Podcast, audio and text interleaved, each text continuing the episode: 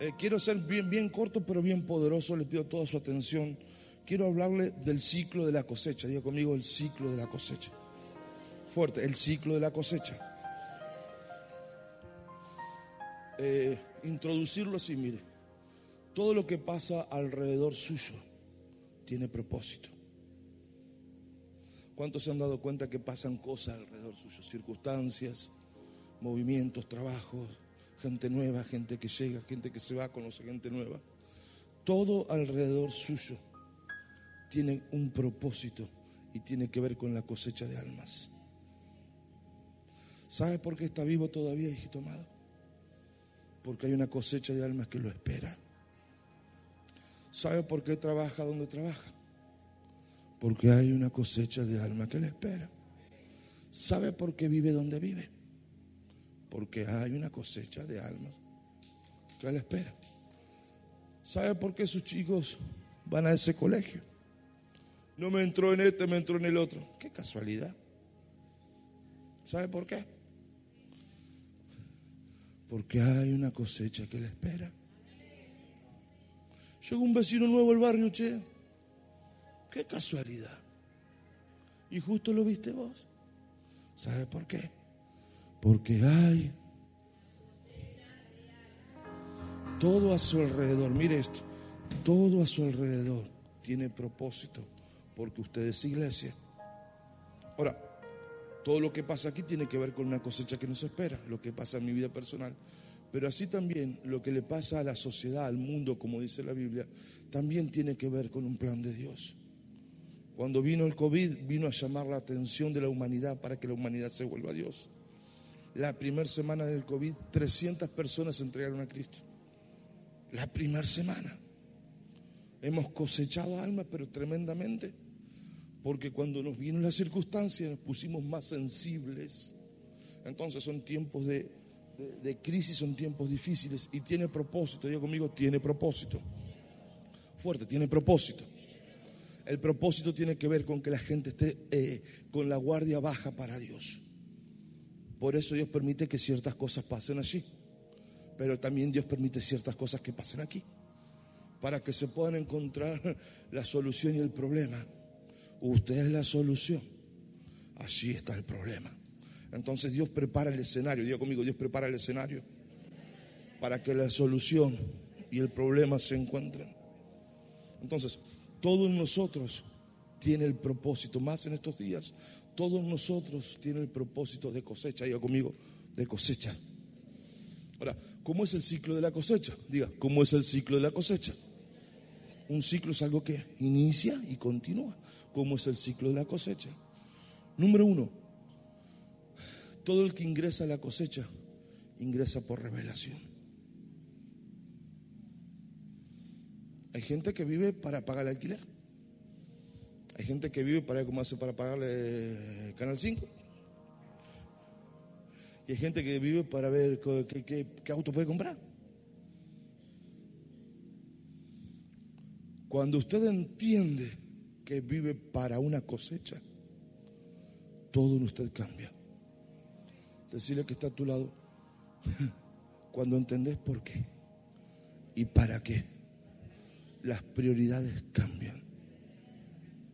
¿Sabes por qué no te mató el COVID? Porque una cosecha te espera.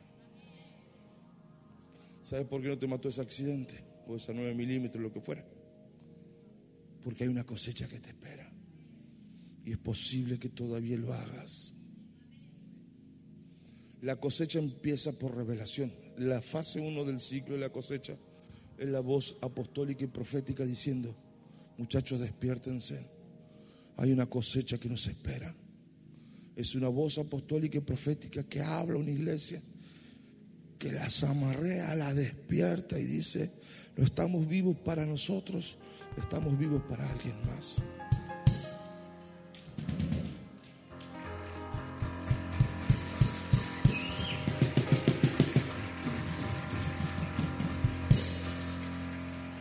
La voz apostólica y profética te transmite el amor de Dios. El poder de Dios te despierta, te mete en avivamiento, te genera vida. para que la vida se te meta en los huesos por todos lados y usted no pueda callar ni parar de hablar y decir lo que Cristo ha hecho en, su, en usted. Nadie entra a la cosecha por buena onda. Nadie entra a la cosecha porque está aburrido. Nadie se va a la cosecha porque no sabe qué hacer. A la cosecha se va por revelación.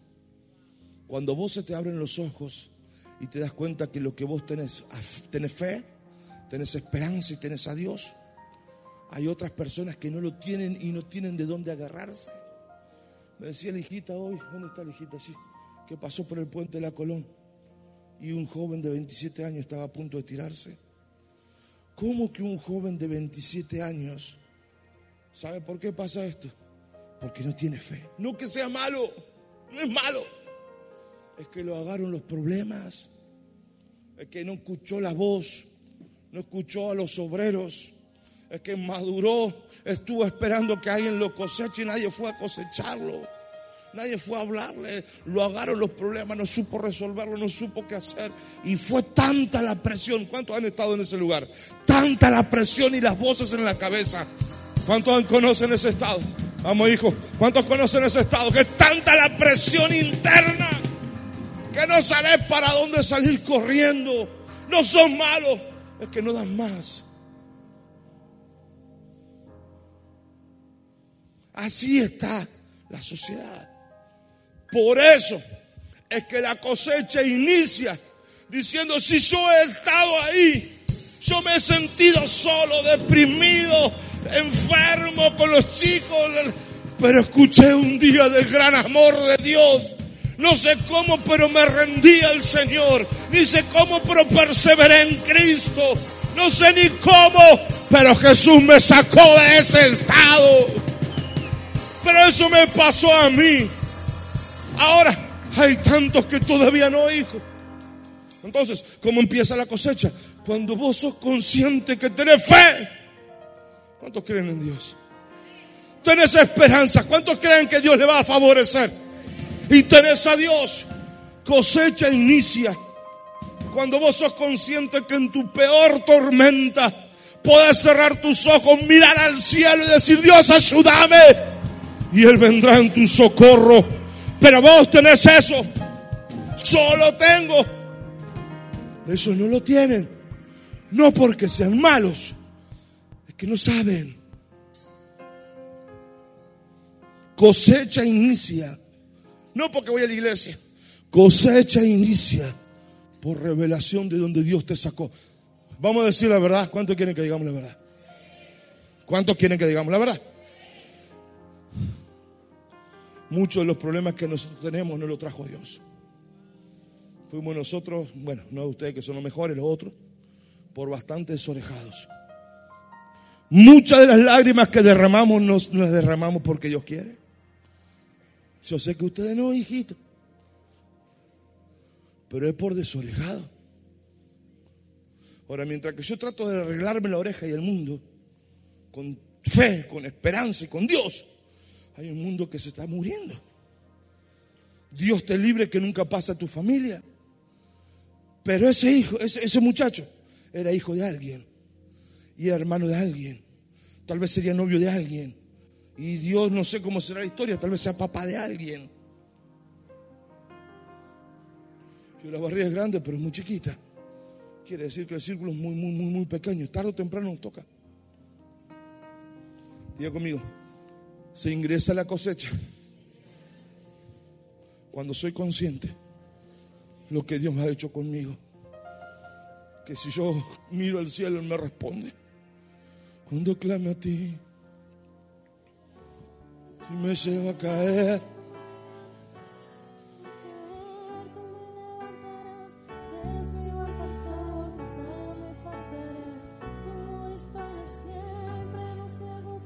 Cuando comienza cosecha? Cuando usted es consciente. Cuando clame a ti, vamos hija. Me responderás, si llego a caer, tú me levantarás. Eres mi buen pastor, faltará. Tu amor es para siempre, no se Entonces cosecha inicia cuando usted tiene eso. Pero usted lo tiene, hijo. Otros no lo saben, no que son malos, hacen cosas malas. Porque no les sale otra. ¿Qué cree que les salga, hijo? ¿Qué me motiva a mí? Generar semejante movimiento para ir por cosecha. Es que yo sé, hijito, que Él me salvó, me ayudó. Y yo sé que si el vecino se encuentra, ¿cuántos están acá? Es por revelación, digo conmigo, por revelación, no por imposición. El que impone es el diablo. El que te lo revela es el Espíritu Santo. Y te lo está revelando. Diga conmigo, no hay cosecha de almas sin oración. Ahí Lucas 10 dice, pídanle al dueño de la cosecha que envíe obreros para la cosecha. ¿Sabe por qué usted está aquí? Porque algún obrero fue a predicarle. Algún obrero le habló. Pero ese alguien estuvo orando por usted seguramente antes. ¿Sabe por qué este altar está vacío y como estaba? Porque acá estamos orando. Usted dijo sí a la invitación de Dios. Dios se le acercó primero. Usted dice, ok, yo acepto. Pero ¿sabe qué? No lo eligió usted a él. Él primero lo eligió. Y con cuerdas de amor en tus circunstancias se acercó. No fueron los problemas que te trajeron a Dios, fue la excusa. Es Dios el que se te acercó. Y cuando Dios se acerca es tan irresistible que no queda otra que decir, sí, ok, Señor, aquí. Sabes todo lo lío que tengo encima, sabes todas las circunstancias. Pero acá estoy, Señor. Necesitamos orar que obreros vayan a tu familia. Que un obrero lleno del Espíritu Santo, con milagros, con señales, con prodigios, golpee la puerta de la casa de tu pariente, la casa de tu hermano, de tu papá. Que un hombre de Dios, una mujer de Dios, un muchachito, un muchacho grande, no importa, pero alguien que lleno del Espíritu Santo diga, hola, vengo a contarte lo que Dios hizo por mí. No hay cosecha sin oración. ¿Cuántos quieren que su familia conozca al Señor? Sinceramente, todo corazón. ¿Alguien más en este lugar? ¿Sabe cómo inicia? Mandamos un obrero, Señor. Mandamos un obrero, Señor. Manda un evangelista, Señor. Manda un obrero, Señor. Clamo a ti por un obrero para mi casa. Tráeme un obrero lleno del poder del cielo. Mándame obreros. Manda obreros a la ciudad a la nación, a las provincias, envía obreros a las sedes. No hay cosecha de almas sin obreros.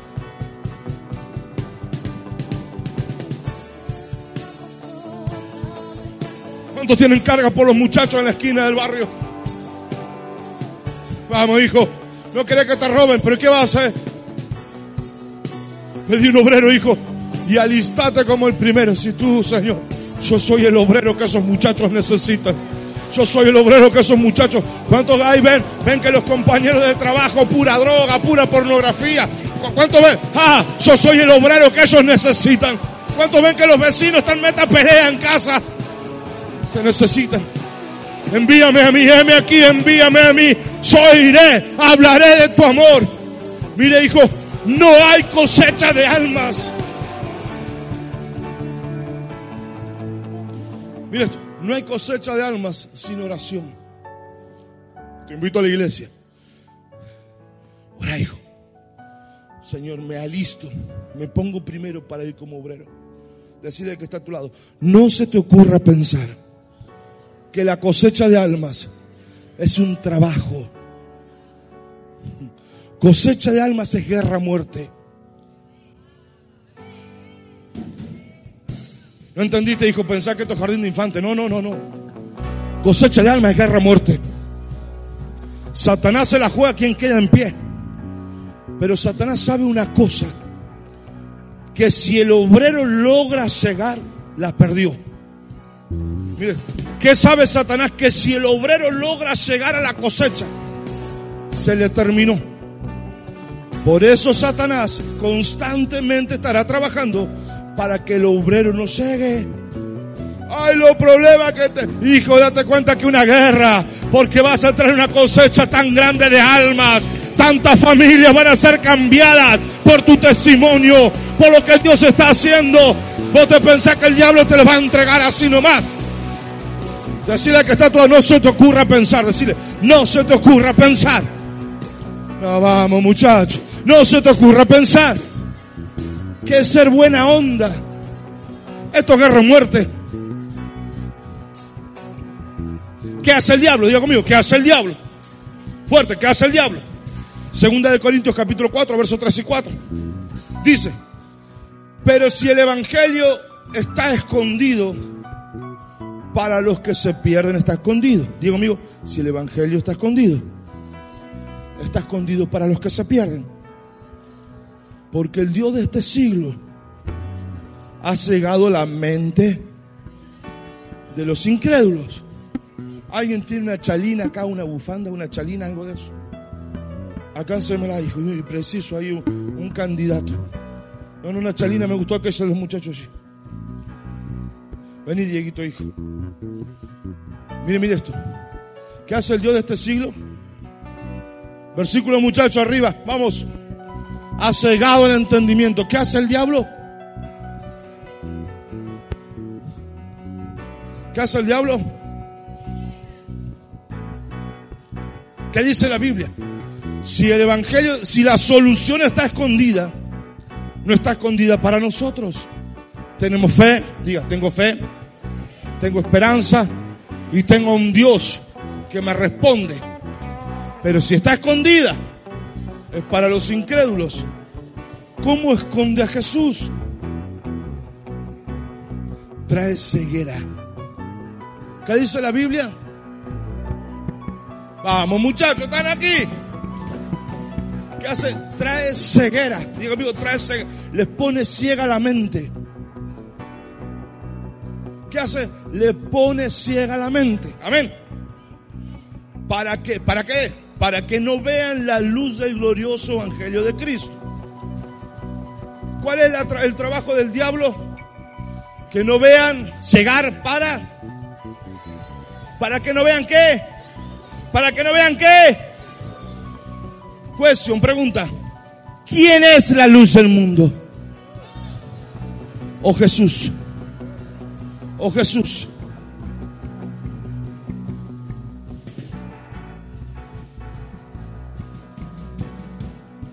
Jesús dijo, ustedes son la luz del mundo. ¿Qué hace el diablo? Donde hay una luz. Vení, Dani. Donde hay una luz. ¿Qué hace el diablo?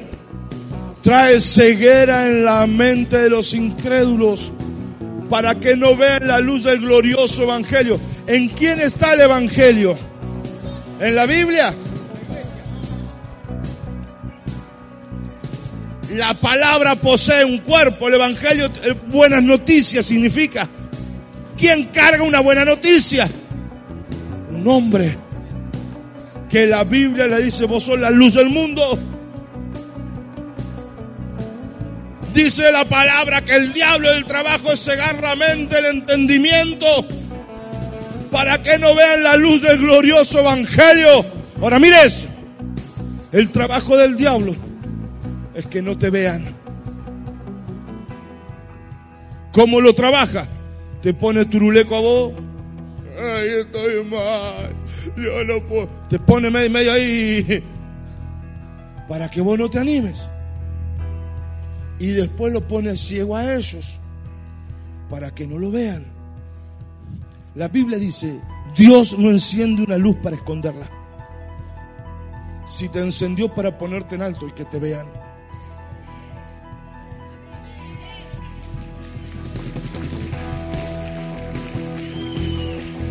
Hay alguien aquí.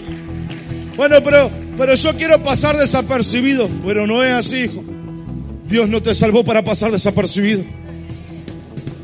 Dios no te salvó para pasar desapercibido. Dios no te sacó de la muerte para que seas del montón. Dígame, aunque sea mencito. Dios no te sacó de esa mugrosa vida para que sea un don nadie. No, no, no. Él puso la luz del Evangelio en tu vida para que te vean. ¿Qué tienen que ver? El cambio, la transformación, lo que Dios hizo con tu... Pero mira si ese era un desgraciado, sí lo era. Pero me cayó el amor de Dios. Él me sanó, Él me liberó, Él me restauró, Él cambió mi familia. Mírame si lo hizo conmigo.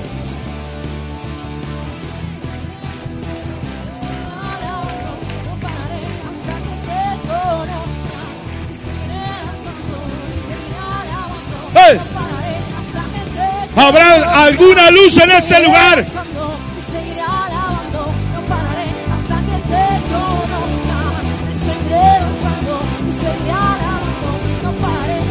Que te conozca. No pararé, no pararé. Mire, mire eso. Mateo 16, 19. Ya conmigo, ¿qué hacemos entonces? Fuerte muchacho, ¿y qué hago ahora? Te convirtió en luz, te puso el evangelio encima. Mira lo que hacemos ahora.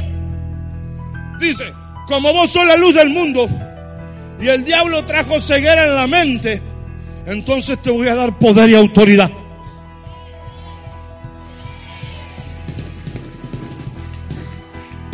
Soy poderoso si sos poderoso en Cristo. ¿Y cómo es el poder? Te voy a dar la llave que todo lo abre y todo lo cierra.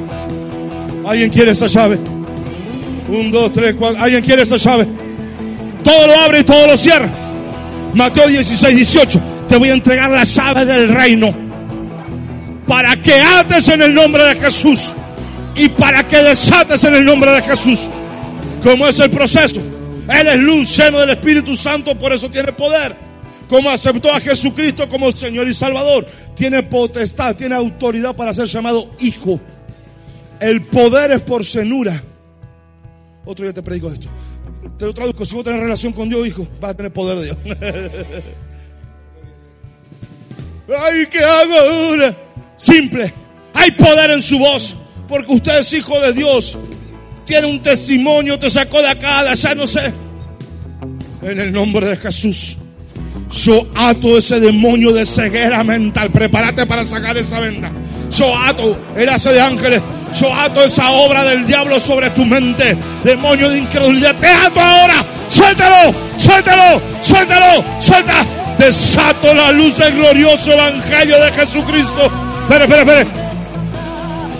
Y viene la luz del mundo diciendo, quiero hablarte de Jesús. Él me cambió la vida. Yo estaba perdido en los juegos. Mi vida era fea. Pero un día el amor de Dios me llegó. ¿Querés a Jesús? Él te puede cambiar también. Y Él te va a decir como su mente está libre de la obra del diablo. Sí, por favor, orame. ¿Qué, qué es lo que tengo que hacer? Nada, repite conmigo, Señor Jesús, Señor Jesús, te entrego mi vida, te entrego mi vida, me arrepiento, me arrepiento, escribe mi nombre.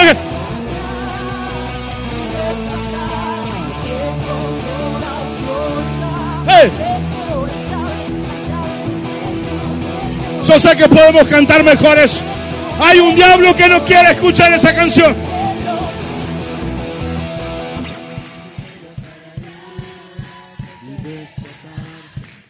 Hay un infierno que no lo quiere escuchar. Vamos.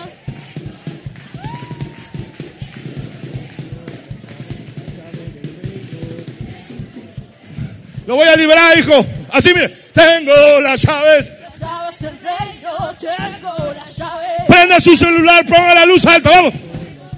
Poder del cielo, tengo el poder, poder del cielo. Para atar y desatar. Hey.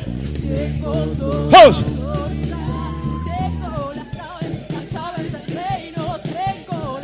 Hay alguien que lo crea aquí. Tengo el poder, poder del cielo, tengo el poder. Para atar y desatar. Tengo toda. No pararé, no pararé. No pararé hasta que te conozca. No que te conozca. Hey. No pararé, no pararé, No pararé. no pararé, no pararé hasta que te conozca. A ti, Cristo. No pararé, Vamos, muchachos. Padre, desato el espíritu de la cosecha sobre este pueblo. Un pueblo que vive cosecha, que ama la cosecha, que va por la cosecha. Un, dos, tres, va.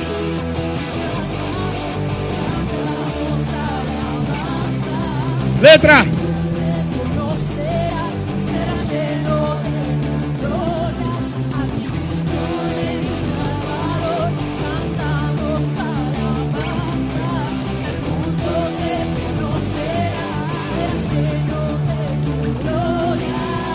Momento, mo- y con esto yo sé que va a explotar la alabanza, mire.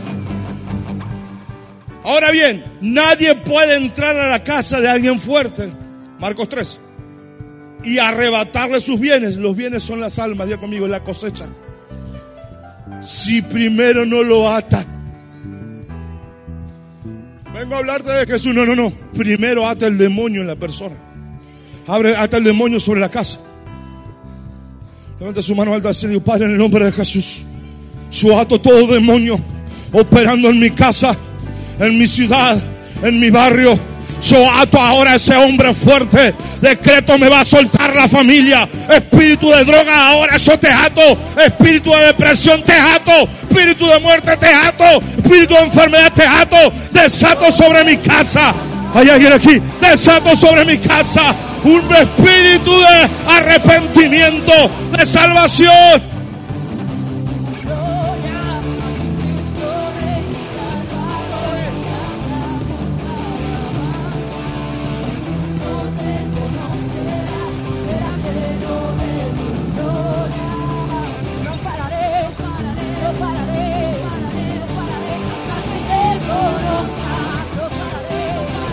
¿Habrá algún obrero acá dispuesto? Saca su celular, prenda la luz, diga acá estoy Señor, no busques más. Acá estoy Señor, levante su celular. Párale, vamos.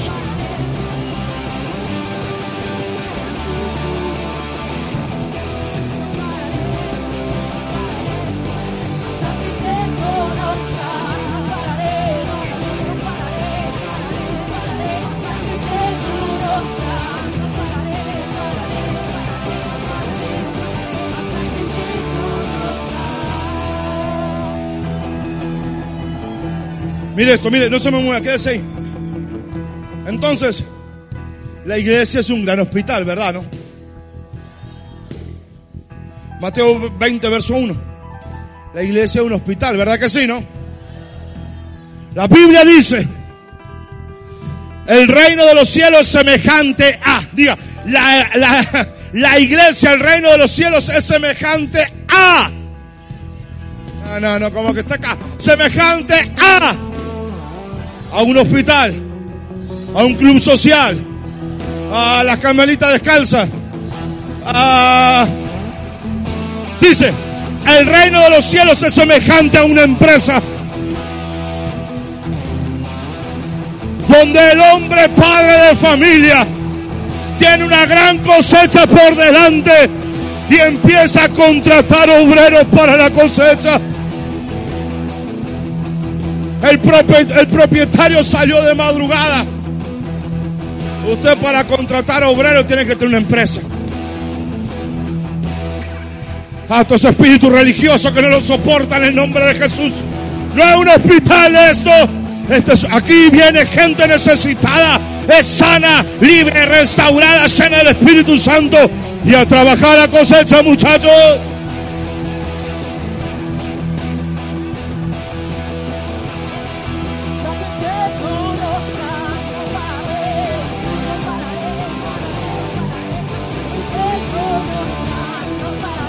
Habrá gente que quiera ser parte de la cosecha del cielo. Habrá alguien en este lugar que quiera trabajar en la empresa del cielo.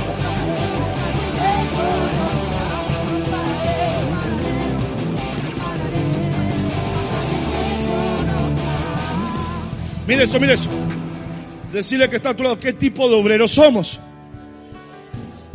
Nosotros somos los obreros de la undécima hora. Diga conmigo, de la undécima hora. Somos los que llegamos a trabajar a las 5 de la tarde, cuando el sol raja la tierra, cuando la gente está cansada y con ganas de abandonar, cuando ya no dan más y está todo difícil y las montañas son bien altas y está todo bravo, porque al final solo van los mejores.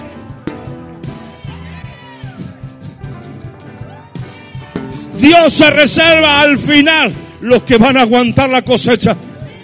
¿Por qué nació en ese tiempo usted? ¿Por qué no nació en el 1800? 1700.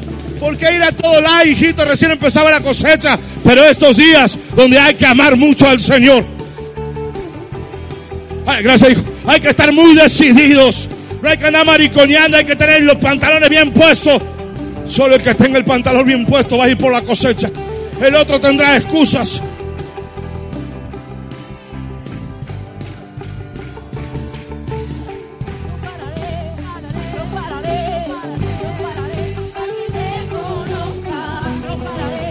Quiero que se aliste, alístese, alístese, alístese.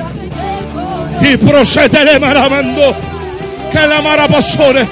Padre, llama a los obreros, llama al remanente, llama al remanente a la cosecha. Se ha movilizado a cosechar las almas.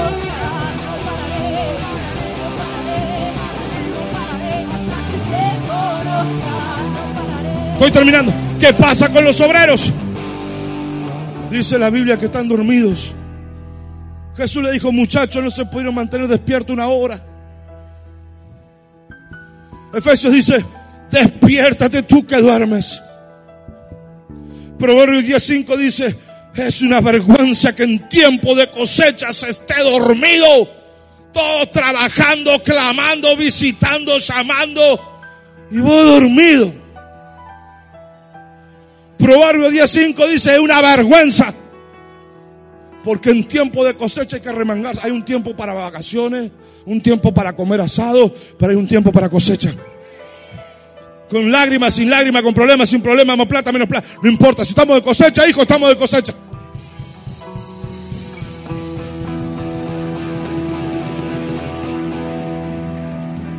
La cosecha es tu solución. Mire, Él no pone bozal al buey que trilla. ¿Qué significa? Que si usted se mete en la cosecha, Él te paga el salario.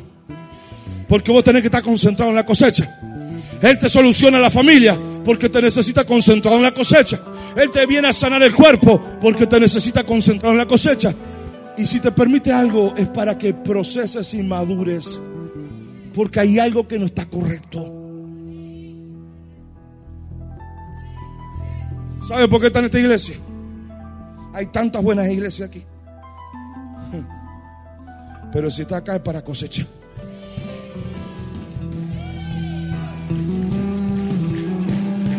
Si estás aquí es por cosecha. ¡Hey! ¡Hey! ¡Vamos!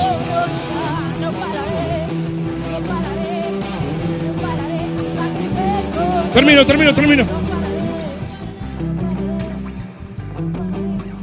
La Biblia, termino con esto. La Biblia dice, tengan cuidado los obreros porque las aves del cielo quieren robarse la semilla. Tengan cuidado los obreros, Cantares 2.15, porque las zorras pequeñas quieren comerse el fruto, la cosecha. No permitas nada en tu vida, hijo, porque si estás de cosecha no te enredas en nada. Quien está en la cosecha, está en la cosecha. La gente que va a la cosecha del campo son 40 días que no se los ve. ¿Dónde está tu papá? Se fue a la cosecha. ¿Qué va a pasar mañana? Nos fuimos a la cosecha. ¿Qué va a pasar a fin de mes? Nos fuimos a la cosecha. ¿Por qué? Porque tenemos una asignación, vivimos por algo. Diga conmigo, vivimos por algo. Termino con esto. Si no vamos por la cosecha, la cosecha se pudre. ¿Sabe por qué ese muchacho se quería suicidar, hijito amado? Porque los obreros no llegaron a tiempo. Porque si cualquiera de ustedes lleno del Espíritu Santo le hubiera hablado del gran poder de Dios, y si te decía que no, pero vos persistías, porque vos sentías que Dios quería hacer algo en tu corazón, y le ibas a hablar, te decía que no, pero vos orabas en tu casa, y lo ibas a buscar, hubiéramos llegado a tiempo a la cosecha. La hijita tomó el poder del reino. Mientras iba en su moto, decía que, en camioneta, no sé andaba, decía que, que oraba así, eufórica. Así, hijo, oraba eufórica porque le vino la osadía de saber que cargamos una voz con autoridad y poder. Ese muchacho no se tiró de cabeza porque hubo una hija de Dios que ató el demonio en su mente. Te ato, Satanás, no lo tocas, no te lo llevas, te ato, te ato, te ato. esa persona volvió en sí. Y cuando se dio cuenta, dice la hijita que estaba temblando como una hoja. ¿Por qué? Si hace un minuto se quería suicidar, es porque tomó conciencia. Cuando toma conciencia, porque quien le manejaba la mente dejó de hacerlo. Y vuelve en sí. Dice, ay Dios mío, casi me mato. Pero si un hijo de Dios nos hubiera cruzado por ahí, otra estadística más de suicidio en la ciudad. Termino. ¿Cuál es el obrero por excelencia? Lo lees en casa. ¿Cuál es el obrero por excelencia? Eh, eh, eh, Lucas 10, lo lees en casa. ¿Cuál es el obrero por excelencia? Dice la Biblia, el buen samaritano. Digo conmigo, el buen samaritano. Fuerte, el buen samaritano. La Biblia dice, Lucas 10, que un hombre iba por un camino y vinieron uno y le dieron una tremenda paliza, le robaron todo y lo dejaron medio muerto. Satanás viene a matar, robar y destruir. A este muchacho le había pasado lo mismo. Pero pasó un levita, digo conmigo, pasó un levita, pasó un sacerdote, gente de iglesia, que sabía de Dios, que tenía Biblia, que decía gloria, gloria, aleluya, que decía racataca. Pero estaban apurados, hijo. Estaban muy ocupados, tenían muchos problemas encima, tenían mucha historia encima. ¿Y sabes qué? No tuvieron tiempo. Y el que estaba medio muerto lo dejaron medio muerto ahí. ¿Por qué Jesús le cuenta esta historia? Porque un religioso le dice, a Jesús, ¿qué hay que hacer para ir al cielo? Y Jesús sabe decir, ¿qué te parece a vos? Amar a Dios por sobre todas las cosas y a tu prójimo como a ti mismo. Ok, te felicito, dice Jesús, te cuento una historia. Un hombre iba por un camino Vienen los ladrones, lo dejan medio muerto y pasan dos personas, un sacerdote y un levita. Pero como estaban apurados, como tenían muchos problemas, tenían muchas complicaciones, tenían que, ir a trabajar, pues ellos tenían trabajo. Pero gracias a Dios que pasó un samaritano. En este contexto que está hablando Jesús, el samaritano era el don nadie. Nadie quería andar con un samaritano no era gente apreciada, no era gente amada. Si fuera judío, odiaba a los samaritanos. No eran del palo, no tenían buena onda. Como pasaba con vos conmigo, hijo. No nos querían ni el loro, ni el perro, ni el gato. No nos aceptaban los amigos, nos aceptaban cuando teníamos dinero, hijo. O cuando pagaba la cerveza o la marihuana. O cuando pagaba la comida se iban a comer a tu casa. Pero si no, hay que ser realista en esto. Pero dice que el buen samaritano, número uno, se acercó al que estaba medio muerto. Un buen samaritano. Buen samaritano, ven hijo, cualquiera. Vamos, muchachos. Arriba. Lo vio que estaba medio muerto porque el Satanás te deja medio muerto. ¿Sabes por qué no te mata del todo? Porque disfruta verte sufrir. Te deja medio muerto, medio enfermo, medio pobre, porque Él disfruta verte padecer. ¿Por qué no me habré muerto? Porque le gusta verte padecer. Ahora, bueno, le dé el gusto, hijo. No le dé el gusto. El buen samaritano lo vio que estaba medio muerto. Se acercó. Lo miró. Fue movido en misericordia. ¿Sabe qué significa esto? Acordate cuando estabas medio muerto. ¿Te acuerdas, hijo? Yo me acuerdo cuando tuve mis chicos enfermos. Me acuerdo cuando no tenía para comer. Me acuerdo cuando vivía en esa casa con reboque grueso que hacía más frío adentro que afuera. Me acuerdo cuando tapaba a mis chicos con gamulán.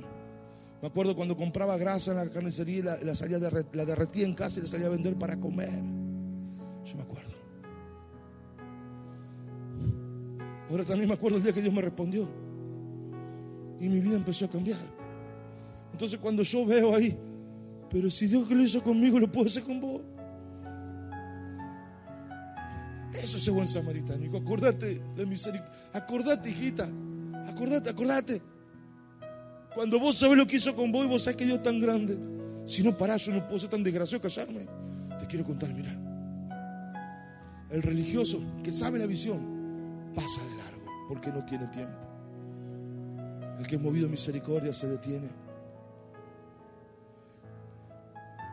se acerca, venda sus heridas, le echa aceite, vino y lo pone en su cabalgadura. Quiere decir que ahora este que está medio muerto va en caballo, yo voy caminando, pago milla extra, me sale más fuerza, me canso, el caballo era mío, el auto era mío, pero, pero ahora por amor, sin esperar nada a cambio.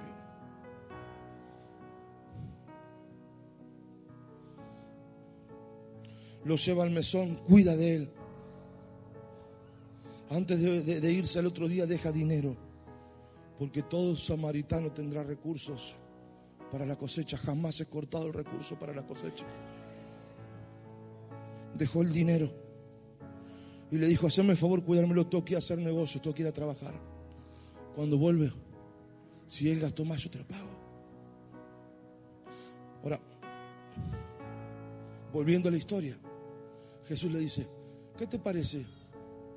¿Cuál de estos tres personajes será el prójimo? ¿Sacerdote, el levita o el samaritano? El religioso le dice el samaritano. Ah, ok. Si quiere entrar en el reino de los cielos, hace como el samaritano. Ser samaritano es mucho más que ayudar a alguien. No podemos decir que amamos a Dios si no hacemos algo por alguien. No puedes estar tan cerca de Dios para ignorar el dolor. No puedes amar tanto, gloria a Dios, aleluya, racataca para todo el mundo y no acercarte al que sufre. Un buen samaritano es una persona que se acerca a alguien que está lastimado, herido por la vida, por los problemas, por las decisiones, por lo que sea. Nadie lo culpa, hijo. Aquí,